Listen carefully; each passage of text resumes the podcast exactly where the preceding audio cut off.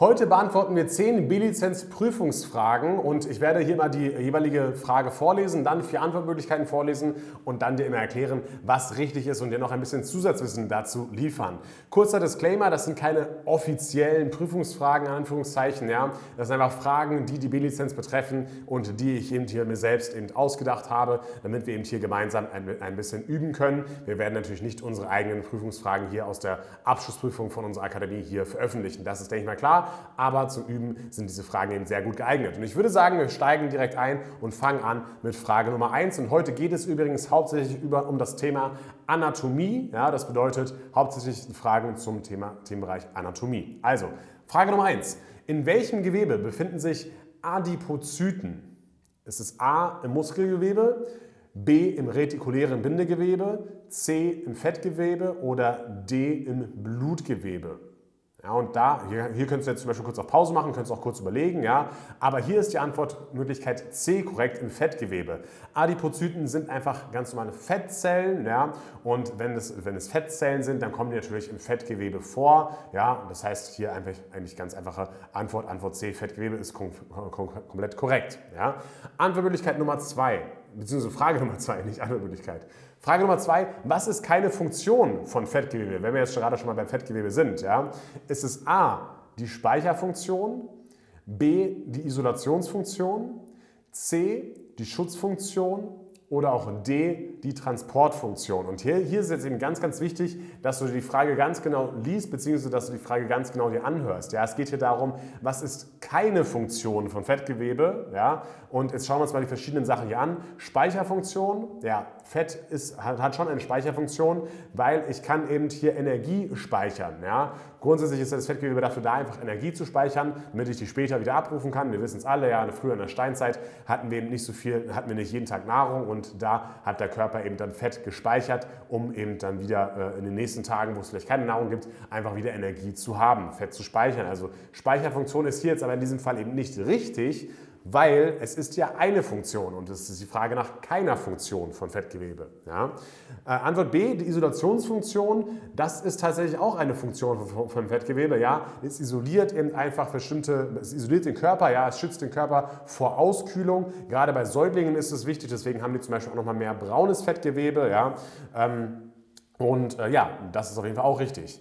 C, die Schutzfunktion. Ja, Fett schützt auch den Körper bzw. die Organe. Vor allem das Fett im Bauchraum, das schützt eben die Organe. Und wenn man da zum Beispiel einen Schlag drauf bekommt, ja, dann wird es halt durch das Fett etwas geschützt und wir schlagen nicht direkt zum Beispiel irgendwie auf ein Organ drauf. Ja.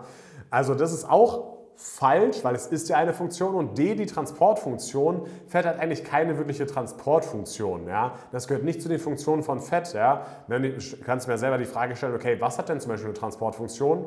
Vor allem zum Beispiel das Blut. Ja? Das Blut transportiert ständig zum Beispiel Nährstoffe, ja, vor allem eben Sauerstoff oder auch Kohlenstoffdioxid ja, oder auch Zucker oder auch Blutfette und so weiter und so fort. Das heißt, Blut hat eine wahnsinnig hohe, oder das Blut ist wahnsinnig wichtig beim Transport von Stoffen im menschlichen Körper. Ja? aber das Fettgewebe jetzt eher weniger. Das Fettgewebe speichert, isoliert und schützt. Ja? Das soweit zum Thema Nummer zwei. Ja? Frage Nummer drei. Wir verlassen das Fettgewebe und schauen uns mal den Knochen an. Ja? Welche Aussage zum Knochen ist korrekt? A. 99% des körpereigenen Kalziums ist hier gespeichert. B. Die Knochenhaut wird auch Boriost genannt. C. Osteoblasten bauen Knochensubstanz ab. Und D, Knochen machen 20% des Körpergewichts aus. Schauen wir uns an, was davon korrekt ist. Antwort A ist vollkommen korrekt. Ja. 99% des körpereigenen Kalziums ist hier gespeichert. Ja. Der Knochen ist ein großer Kalziumspeicher im menschlichen Körper. Ja, das sollte man einfach wissen, beziehungsweise das ist einfach nur eine reine Lernsache. Ja. Dann die Knochenhaut. Ja. Die wird nicht Boriost genannt, sondern die wird Periost genannt. Ja. Das ist der korrekte Begriff für die Knochenhaut. Also diese Antwortmöglichkeit wäre hier auch oder ist hier falsch. Ja. Dann C war Osteoblasten bauen Knochensubstanz ab. Und da gibt es eine coole Merkhilfe. Ja? Osteoblasten bauen den Knochen, Osteoklasten klauen den Knochen. Ja? Das, bedeutet, das sind beides Knochenzellen, ja, die eben für Knochenaufbau oder für Knochenabbau verantwortlich sind. Und die Osteoblasten bauen eben den Knochen, ja, also B und B. Ja, deswegen baut man hier Knochensubstanz auf. Und Osteoklasten, die klauen den Knochen, da wird Knochensubstanz abgebaut. Also die Frage oder die Antwortmöglichkeit war, Osteoblasten bauen Knochensubstanz ab. Sie bauen zwar, ja, aber sie bauen auf ja, und nicht ab. Und deswegen ist das hier eben falsch. Ja. Äh, dann Antwortmöglichkeit D, Knochen machen ca. 20% des Körpergewichts aus. Das ist auch nicht korrekt, denn es sind ungefähr nur 10%. Ja? Wir haben ja gerade eben hier am Ende, am Ende des Knochens ja, die, die Spongiosa. Ja, das ist einfach Knochensubstanz, die wie eine Art Geflecht, wie eine Art Gerüst aufgebaut ist. Ja? Und das bedeutet, dieses Geflecht ist zwar trotzdem stabil ja? und, ähm, und äh, ja, ist einfach stabil, aber der Knochen ist halt so nicht komplett mit Knochensubstanz gefüllt. Ja? Und das bezeichnen wir dann als Leichtbauweise des Knochens oder der Knochen. Und deswegen deswegen sind eben diese Knochen, machen eben nur in Anführungszeichen 10% des Körpergewichtes aus. Ja, das soweit zum Knochen. Was natürlich zum Knochen dazugehört, ist das Thema Knorpel. Und darum handelt sich auch die Frage Nummer 4. Und zwar, welche Aussage zum Knorpel ist korrekt? A. Die Bandscheiben bestehen aus hyalinem Knorpel. B. Der Knorpel in einem Gelenk wird elastischer Knorpel genannt. C. Die Menisken bestehen aus Faserknorpel. Oder D, die, äh, der Knorpel in einem Gelenk wird hyaliner Knorpel genannt. Schauen wir uns wieder jede Antwortmöglichkeit an.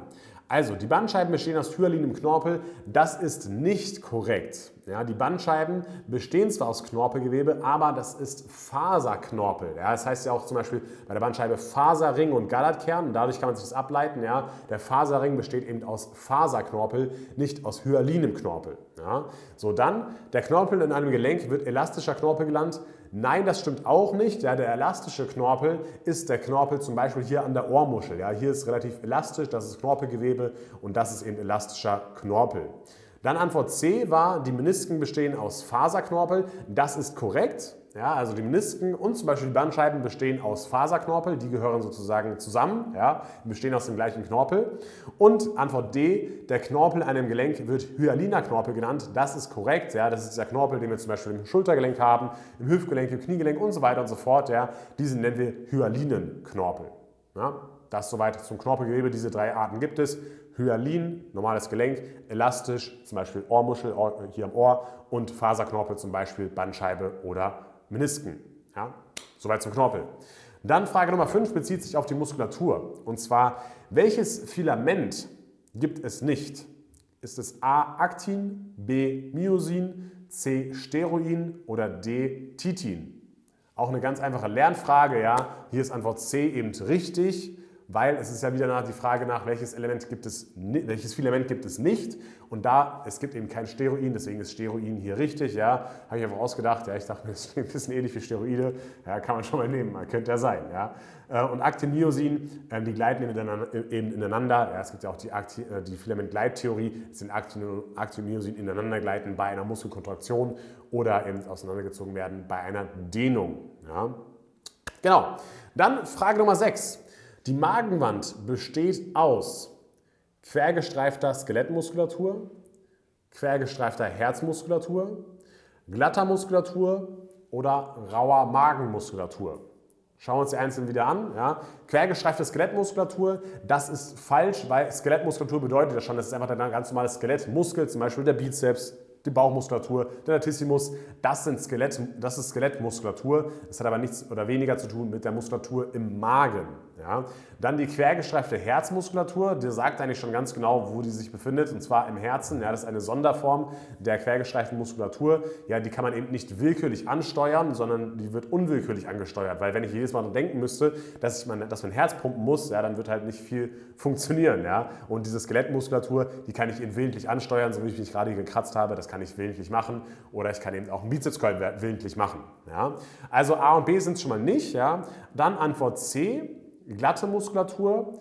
Das ist korrekt. Ja? Die Magenmuskulatur oder die Muskulatur im Magen nennt sich eben glatte Muskulatur. Hier gibt es ein paar Besonderheiten. Ja? Die kann eben nicht wie die, wie die Skelettmuskulatur viele Kontraktionen pro Minute auslösen, sondern es sind immer nur so fünf bis zehn Kontraktionen pro Minute. Das heißt, es ist sehr langsam, ja? aber dafür kann es über einen viel längeren Zeitraum aufrechterhalten werden. Ja? Und weil zum Beispiel die, die Skelett, diese glatte Muskulatur, die befindet sich im kompletten Verdauungstrakt und die Verdauung geht ja über mehrere Stunden. Ja? Und zum Beispiel bei dem Magen heißt das Ganze Peristaltik, wenn er sich so zusammen, also wenn er sich so ein bisschen zusammendrückt und so ein bisschen die Nahrung nach vorne schiebt, sozusagen. Das nennt man Peristaltik. Ja?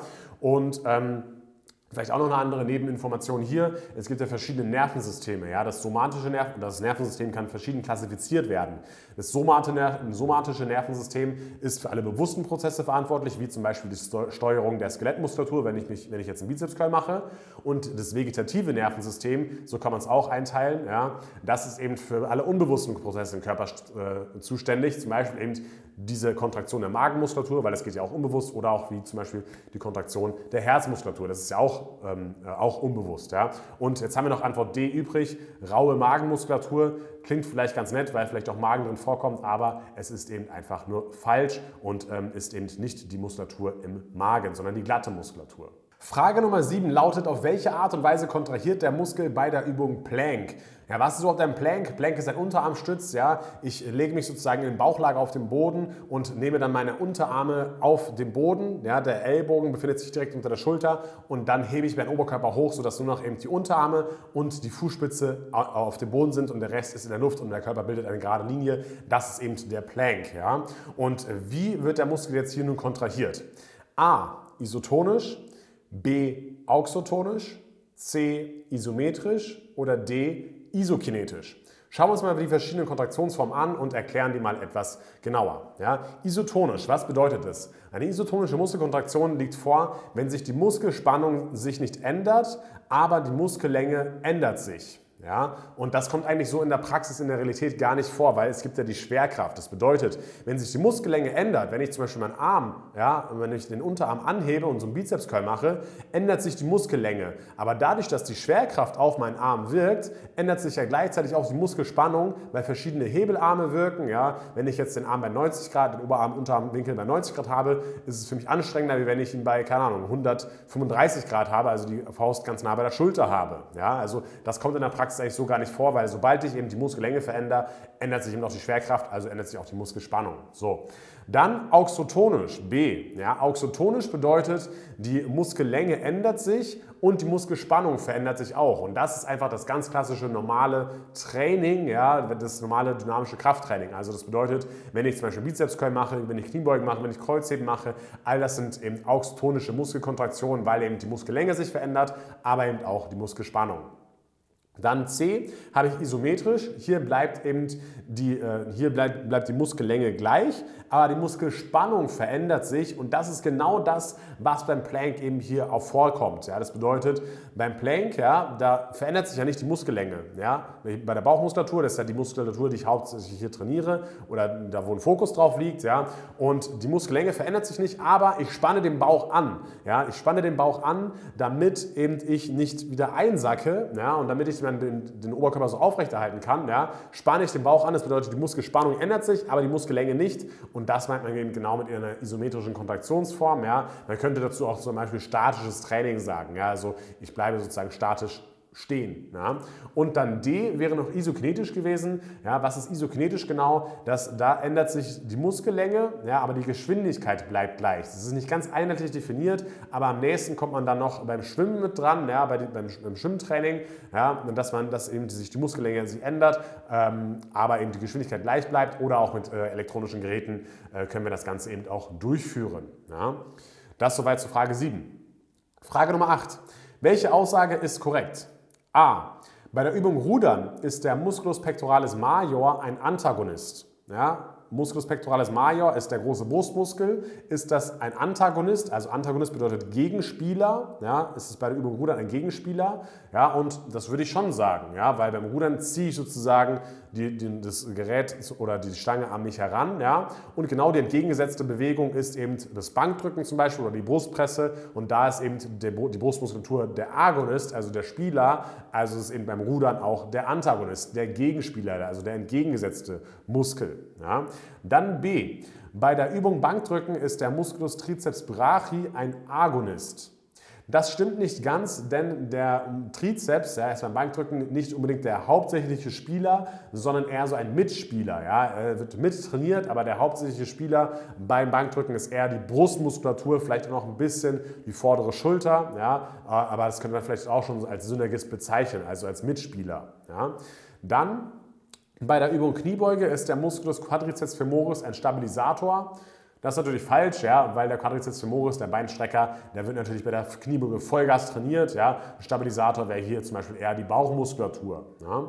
Und dann D, bei der Übung Latzug ist der Musculus biceps brachi ein Synergist. Ja. Bizeps brachi, also einfach nur der Bizeps. Ja. Synergist heißt Mitspieler. Ja. Der Hauptspieler hier beim Latzug wäre eher der Latissimus und der Mitspieler wäre dann zum Beispiel hier unter anderem der Bizeps brachi, der Bizeps. Ja. Also das eben zu diesen verschiedenen Antwortmöglichkeiten hier bei dieser Frage. Dann Nummer 9. Was trifft auf den kurzen Kopf des Musculus biceps femoris zu? Hier bitte nicht verunsichern lassen. Ja, es geht hier nicht um den Bizeps am Arm, ja, das wäre der Bizeps brachii, sondern es geht um den Bizeps femoris. Das ist der kurze Kopf des Beinbizeps, des Beinbeugers. Ja, Femur heißt der Oberschenkelknochen, ja, daher kann man sich das so ein bisschen ableiten mit Femoris, hat was mit dem Bein zu tun. Ja. So, jetzt äh, haben wir hier nochmal zwei Anatomiefragen bzw. zwei Ansatz-Ursprung-Funktion-Fragen. Ja. Also, was trifft auf den kurzen Kopf des Bizeps femoris zu? A, er entspringt am Wadenbeinköpfchen. Das ist nicht korrekt. Ja, er hat zwar was mit dem Wadenbeinköpfchen zu tun, aber das ist der Ansatz. Er setzt dort an. Das ist nicht der Ursprung. Ja. Ursprung ist immer das, was näher dran ist an der Körpermitte. Ja, und äh, deswegen ist eben das Wadenbeinköpfchen nicht der Ursprung, sondern der Ansatz. B. Er streckt das Hüftgelenk. Das ist auch nicht richtig, weil, wenn wir uns den ganz genau anschauen, diesen Muskel, ja, dann hat der gar keine Auswirkung auf das Hüftgelenk. Das bedeutet, der zieht gar nicht übers Hüftgelenk drüber, also kann er nicht wirklich beteiligt sein, wenn sich die Hüfte eben hier bewegt. Ja. Dann C, er setzt an der Rückseite des Oberschenkels an, stimmt auch nicht ganz, weil er entspringt an der Rückseite des Oberschenkels. Ja, also nicht Ansatz, Ursprung, Ansatz und Ursprung verwechseln. Er entspringt eben an der Rückseite des Oberschenkels und wenn er eben an der Rückseite des Oberschenkels entspringt und bis zum Wadenbeinköpfchen runterzieht zum Unterschenkel, dann zieht er wie gesagt nicht übers Hüftgelenk und deswegen war eben B, er streckt das Hüftgelenk auch falsch. Und D lautet, er beugt das Kniegelenk und das ist ja nicht mal eine Antwortmöglichkeit, die auch korrekt ist. Ja, also Kniebeugung ist eben die Funktion des kurzen Kopfes des Bizeps femoris. Ja? Dann noch eine letzte Frage zum Thema Ansatz, Ursprung, Funktion und zwar, welche Aussage über den Musculus deltoideus ist korrekt, also über den Schultermuskel? Ja? A. Der Pars clavicularis entspringt am Schlüsselbein. Das ist korrekt, ja, also das ist einmal der Ursprung, ja, und Pars clavicularis bedeutet einfach nur, also wenn du weißt, was Clavicula bedeutet, das heißt nämlich Schlüsselbein, dann kannst du dir sehr leicht herleiten, dass eben dieser auch am Schlüsselbein entspringt. Deswegen heißt er eben auch Pars clavicularis, weil er dort entspringt. Dann B, der Pars acromialis ist der mittlere Schultermuskel und ist hauptsächlich für die Anteversion verantwortlich. Hier stimmt nur ein Teil. Ja, der erste Teil stimmt, der zweite Teil stimmt nicht. Der Pars acromialis ist zwar der mittlere Schultermuskel, ja, Acromion, ja, das ist eben hier ein Teil des Schulterdachs und da entspringt er eben, deswegen heißt er Pars acromialis, aber er ist nicht hauptsächlich verantwortlich für die Anteversion, sondern für die Abduktion. Ja, Anteversion ist eben, wenn wir den Arm hier nach vorne führen ja, und Abduktion ist, wenn wir den Arm zur Seite führen und da ist eben der mittlere Schultermuskel hauptsächlich für verantwortlich ja, und nicht für die Anteversion, deswegen ist es ja auch falsch. Dann C, der Pars spinalis setzt an der Schulterblattgeräte an. Muss man ja ganz genau aufpassen. Ja, er setzt da nicht an, sondern er entspringt da. Deswegen ist es eben auch falsch. Aber Pars spinalis, ja, der, setzt, äh, der entspringt eben an der Schulterblattgräte. Das wäre absolut richtig. Also der hintere Schultermuskel, der hintere Deltamuskel. Und dann als letztes D, der Pars spinalis wird beim Rudern mittrainiert.